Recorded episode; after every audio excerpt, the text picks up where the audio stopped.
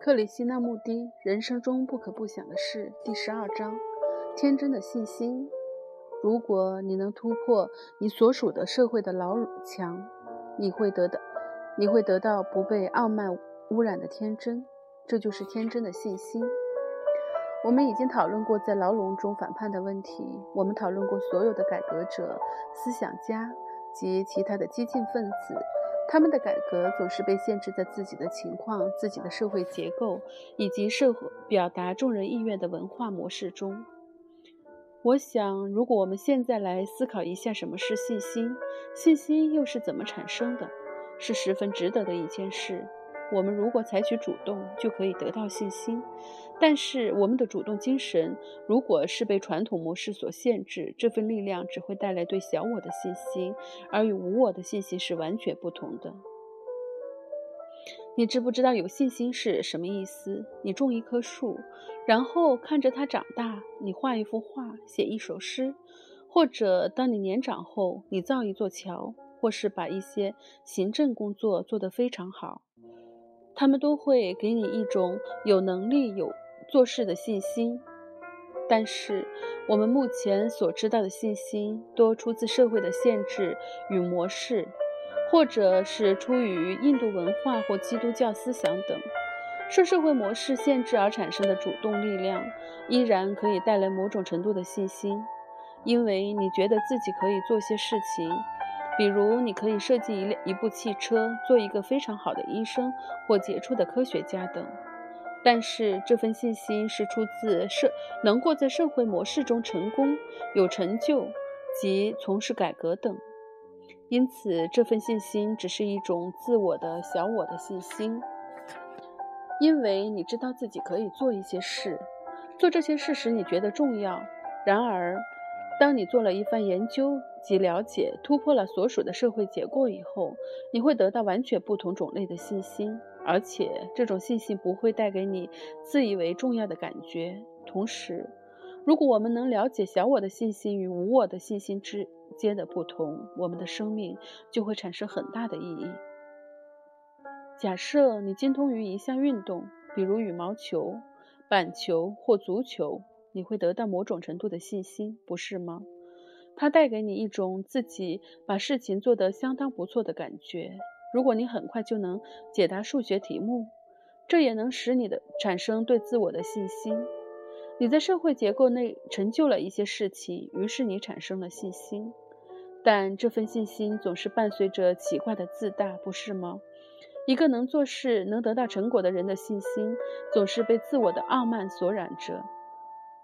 被这是我们做的这种感觉染着，所以在我们想获得成果的行动中，在我们局限于传统模式而想获得成果的行动中，在我们局限于传统模式而想达到的社会改革中，总是存在着自我的傲慢，一种我做成了一件事的感觉。我们总认为我的想法是重要的。我的团体成功了。如果我们的信心是出于社会的限制，那么这份信心不可避免地带来我及我的感觉。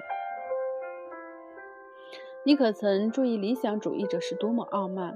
那些政界领袖取得了某些成果，成就了大的改革之后，你可曾注意过他们充满了自我感、自我的骄傲，在他们的理想及功劳中自我膨胀？他们把自己评估得非常重要。如果你读一些政治的言论，观察一下这些自称改革的人，你会发现在改革的过程中，他们同时在发展自己的自我感。他们不论做了多大的改革，这份改革仍然被限制在社会的监牢中。因此，这些改革是破坏性的，最终还是给带给人类更多的不幸及冲突。不论你是印度教徒或基督徒。如果你能看透整个社会的结构，看透这个称为文明的集体意志的文化模式，如果你能了解这一切并从中突破突破你所属的社会的牢笼，你就会得到不被傲慢污染的天真。这就是天真的信心，它就像一个孩子的信心。孩子是完全天真的，他会试验任何事情。这份天真的信心就会带来新的文明。但如果你停在停留在社会的模式中，你是不会得到这份天真的信心的。请务必仔细听这些话，教育的目的不是让你适应社会模式，相反的，它是要帮助你完全的、深入的、充分的了解所有事物，然后从社会模式中突破。如果你就不会如此，你就不会成为一个傲慢的人。但因为你是真正天真的，所以你具有信心。我们大部分人都只关心如何去适应社会，或在体制内改革，这不是一个很大的悲剧。你可曾注意过，你们所问的大部分问题都反映了这种态度？实际上，你们是在问我该如何适应社会，我的父母会怎么说？如果我们不听话会如何？这种态度毁灭了你所有的信心及主动性。你离开学校，就像许多自动机器一样的工作，也许是高效率的机器，却没有一点创造的火焰。因此，了解这个社会及生活环境是非常重要的。而且我们要在了解的过程中突破。你知道，这是全世界的问题。人类正在寻找新的反应及新的方法，因为旧有的方法已经腐败了。不论在欧洲或此地都是如此。生活就是不断的挑战。如果我们只想找到比较好的经济制度，那绝不是应付挑战最好的方法。因为生活的挑战是永远多变而清新的。当文化、人类与文明都无法应付新的挑战时，文化、人类及文明就毁灭了。除非你受的是正确的教育，除非你有份天真的、不凡的信心，否则你不可避免地被人同化，而且会在平庸中迷失。你会在自己的名字之后加些头衔，你会结婚、养育小孩，然后一切就到达终点。你知道，我们大部分人都是活在恐惧中的。你的父母、教育、教育者、政府及宗教都是心存恐惧的。他们害怕你成为一个完整的人，因为他们都希望你安全地停留在文明的监牢里。但是，只有那些了解并且突破社会模式的人，他们才不会被自己的心智捆绑。只有这种人才会带来新的文明，而不是那些只知道服从的人。或是那些被某种模式塑造而抗拒另一种模式的人能够做到的。我们不能在监牢中寻找神或真理之道，我们必须了解监牢，并且加以突破。这种追求自由的活动会创造出新的文化，一个不同的世界。有人问先生：“我们为何希望有个伴侣？”一个女孩问我们：“为什么希望有伴侣？”一个人为什么希望有伴侣？你能否在世上独立生活而没有丈夫或妻子，没有孩子，没有朋友？大部分的人都不能单独生活，因此他们需要伴侣。单独生活需要极大的智慧，而你必须独处，独处才能发现神或真理。你如果有伴侣，有丈夫或妻子，或是有小孩，都是很好的。但是你知道，我们就是在其中迷失了。我们在家庭及工作中迷失了，在这种。无聊单调的腐化中迷失了。我们习惯了这样的生活方式，一旦想到必须独处，就变成一件可怕的事。我们大部分的人只有我，把我们的信心放在一件事情上面，把所有的鸡蛋放在一个篮子里面。离开了我们的伴侣，生活就不再丰富；离开了家庭，我们就失去了作用。但是如果一个人的生活是丰富的，它不是指的金钱、知识上的丰富。因为那是人人都可以收获的、获得的。我指的是无始无终处在真理的活动中的丰富。那些伴侣关系就变成次要的事了。但是你知道的，没有人曾教你独处。你可曾一个人出去散步过？一个人单独出去是很重要的。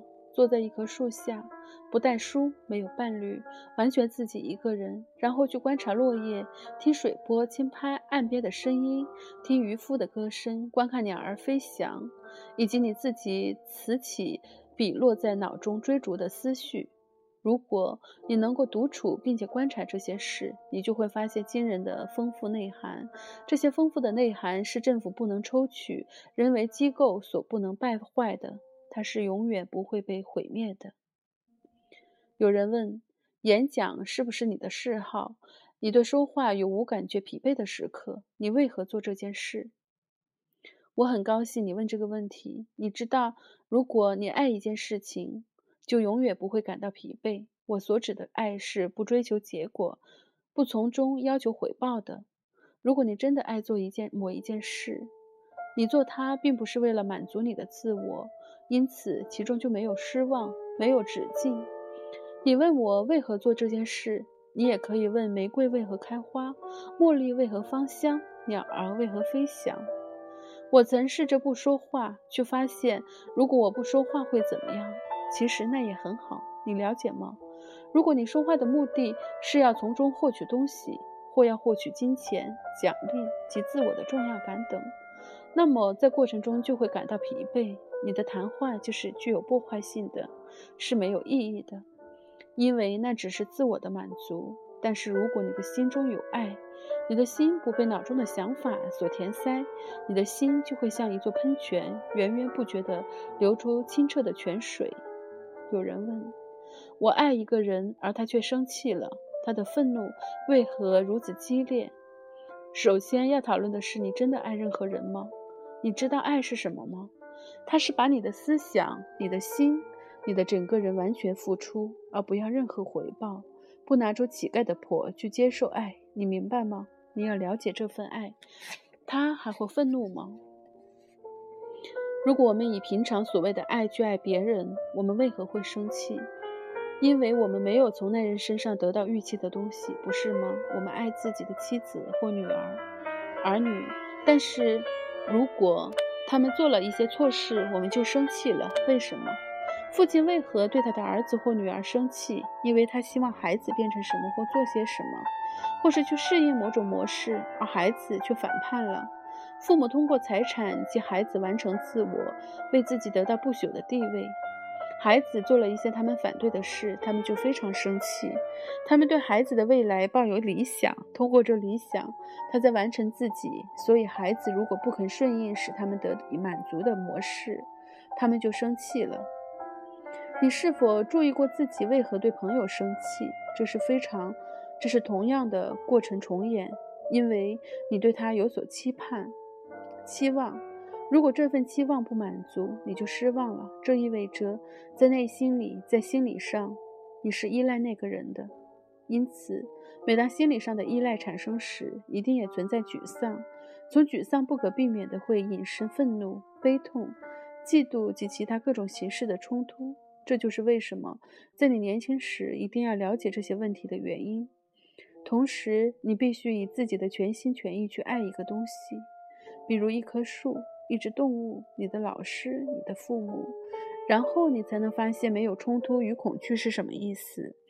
但是你知道的，老师通常都只关心他们自己，他被个人的个人所烦，他被个人所烦恼，被家庭、金钱、地位所缠绕，他的心中没有爱，这就是教育的困难之一。你的心中现在可能有爱，因为在年轻时去爱是很自然的。但是很快，他就被父母、老师和社会的环境破坏了。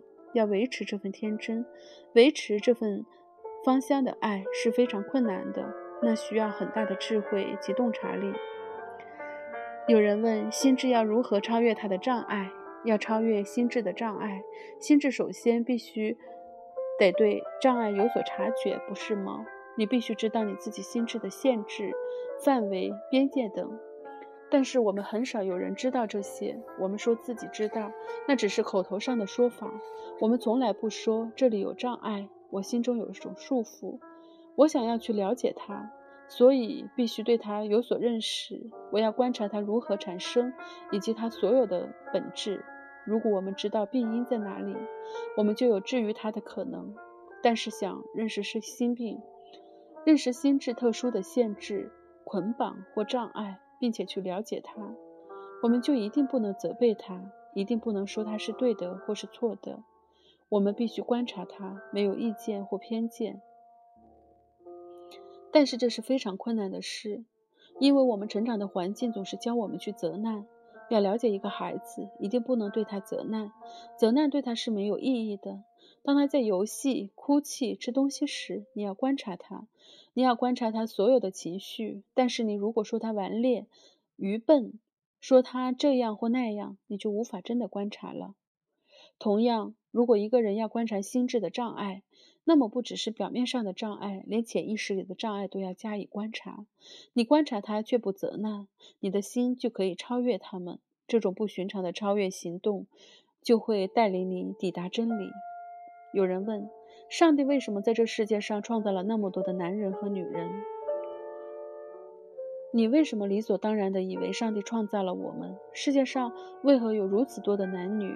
有个非常简单的解释：生理上的本能造成了众多的人类本能、欲望、热情、色欲都是生命的一部分。如果你说生命是上帝，那么就不同了。上帝代表了一切，包括热情、色欲、限度及恐惧。这一切因素在世界上制造了空前众多的男人和女人。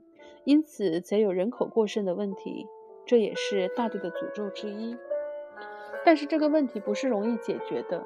人类遗传了各种本能的冲动，如果我们不能了解整个复杂的过程，却只是试着去调整出出生率，是没有多大作用的。我们把世界变得一团混乱。我们每个人都有责任，因为我们不明白生活是什么。生活不是这个俗丽的、平庸的、规律的东西，不是这个我们称为存在的东西。生活是完全不同的东西，它极为丰富，它不停的变化。如果我们不了解这永恒的活动，我们的生命就是没有意义的。